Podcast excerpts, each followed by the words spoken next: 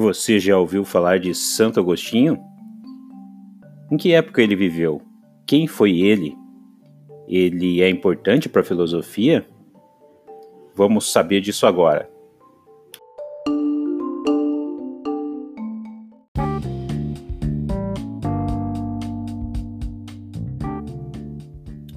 Olá, meus queridos. Como estão vocês? Espero que tudo bem. Aqui quem vos fala é o professor Ricardo e hoje a gente vai começar mais uma aula. É, lembrando que esse material aqui que eu estou produzindo não tem o objetivo de substituir o, o material já produzido pela CED. Muitas respostas vocês vão encontrar diretamente lá naquele material, tanto no vídeo no YouTube ou num canal de TV, quanto material disponibilizado como apoio, beleza? O objetivo aqui é apenas é, nos aproximar um pouco mais já que fisicamente, corporeamente, estamos impossibilitados disso. Beleza?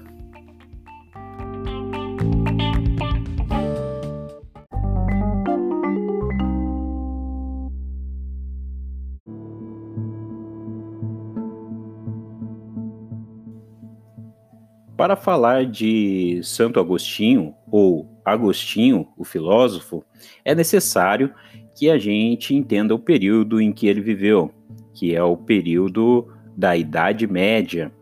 E Agostinho, apesar de ser africano, né, nasceu ali no norte da África, ele teve um, uma grande importância para esse período período europeu, né? Quando a gente fala de Idade Média, basicamente a gente está falando da Europa. É claro que algumas regiões, por exemplo, como o norte da África, ali acabaram sofrendo uma grande influência desse período ali.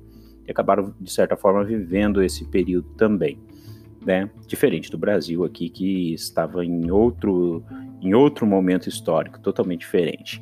Bom, para a gente falar então de Idade Média, a gente tem que definir um pouco o que, que é esse período, né? E basicamente, quando, sempre quando alguém falar em Idade Média para vocês, uma coisa que tem que vir para a cabeça de vocês, necessariamente, é a ideia da influência da Igreja Católica. A Igreja Católica vai ter um papel primordial nesse período. É, ela vai basicamente é, ditar a cultura daquele momento, né? E, e, e, que cultura é essa? É a cultura que a gente chama de teocêntrica. Teo significa Deus, né? E cêntrica, obviamente, significa centro. Então, basicamente, Deus estava no centro da cultura, da política, de tudo que era produzido pelos, ser, pelos seres humanos ali na Europa. E então a gente vai ter basicamente a cultura voltada para a adoração para o entendimento de Deus, para, para a fé. Basicamente isso, né? É curioso, muitas pessoas acreditam que não existem é, que, filósofos necessariamente são ateus, né? E a, nesse período aí a gente tem exatamente o contrário, né? É, é, importante entender isso.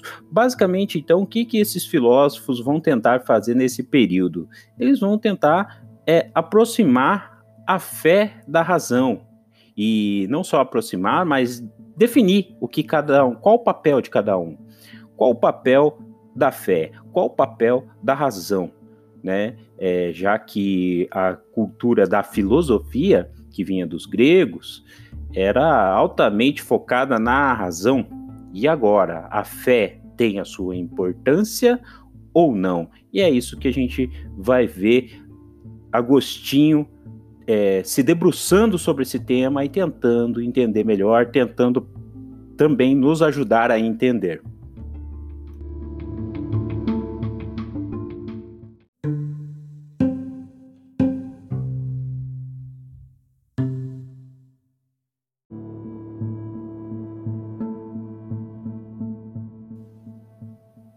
Agostinho nasceu na cidade de Hipona, no norte da África, e por volta ali, meados do, do século IV.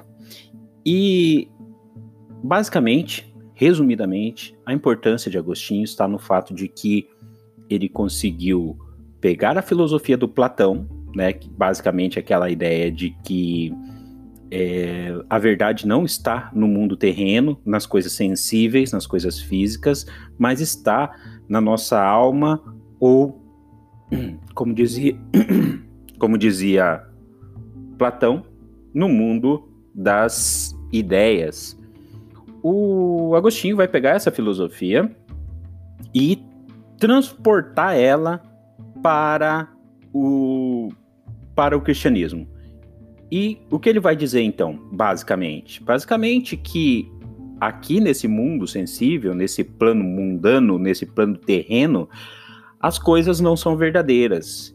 A verdade não está no mundo das ideias, mas está no plano de cima, está relacionada ao divino, está em Deus, né? O Deus da Bíblia.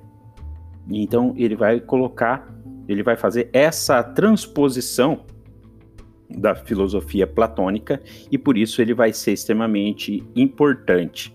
Ele vai re tentar responder várias questões, questões primordiais, é, é, por exemplo, a questão do bem e do mal. É, se o mal existe, por que Deus, sendo todo-poderoso, deixaria o mal existir? É, então, nessa ideia, muita gente questionava na época, né? Falou, se Deus então permite que o mal exista, quer dizer que ele não é tão bom assim, já que ele é todo poderoso e poderia simplesmente eliminar o mal. É, por outro lado, é, se Deus não é capaz de fazer isso, de eliminar o mal, quer dizer que ele não é todo poderoso. Então há uma, um paradoxo aí, né? E o, o que o Agostinho vai dizer? Ele vai dizer o seguinte: falar assim, ó, olha, na verdade, o mal não existe. O que a gente chama de mal é só a ausência de Deus. Assim como o que a gente chama de escuridão é só a ausência de luz. A escuridão por si só não existe. Veja só, é uma colocação lógica é, muito muito contundente ali, né? E isso dá uma resposta para as pessoas ali naquele, naquele momento, né? Então muita gente começa a entender entender isso coloca-se também, olha, se Deus sabe de tudo e tal, se Deus é, é, criou a gente, então quer dizer que ele já determinou todo o nosso destino? Agostinho vai dizer, não. Nós temos o livre arbítrio, temos a capacidade de escolher. Tudo bem, se a gente escolher a coisa errada, no caso, se a gente escolher não acreditar em Deus ou não agir conforme os seus preceitos, logicamente seremos punidos. Mas a escolha é nossa.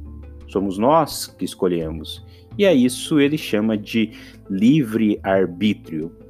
Portanto, né, de uma maneira muito resumida aqui, basicamente Agostinho tem essa importância aí de formar, de transpor a filosofia grega, us, utilizando sim da razão, mas a razão não é mais do que um instrumento para que a gente chegue até a fé. Né? A fé é muito mais importante do que a razão, é a, é a fé que faz com que a gente se aproxime de Deus.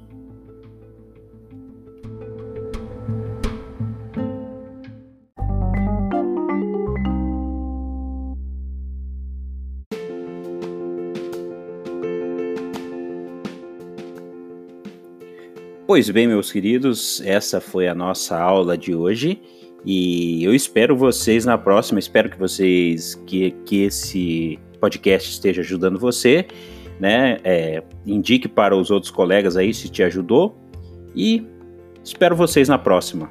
Até mais.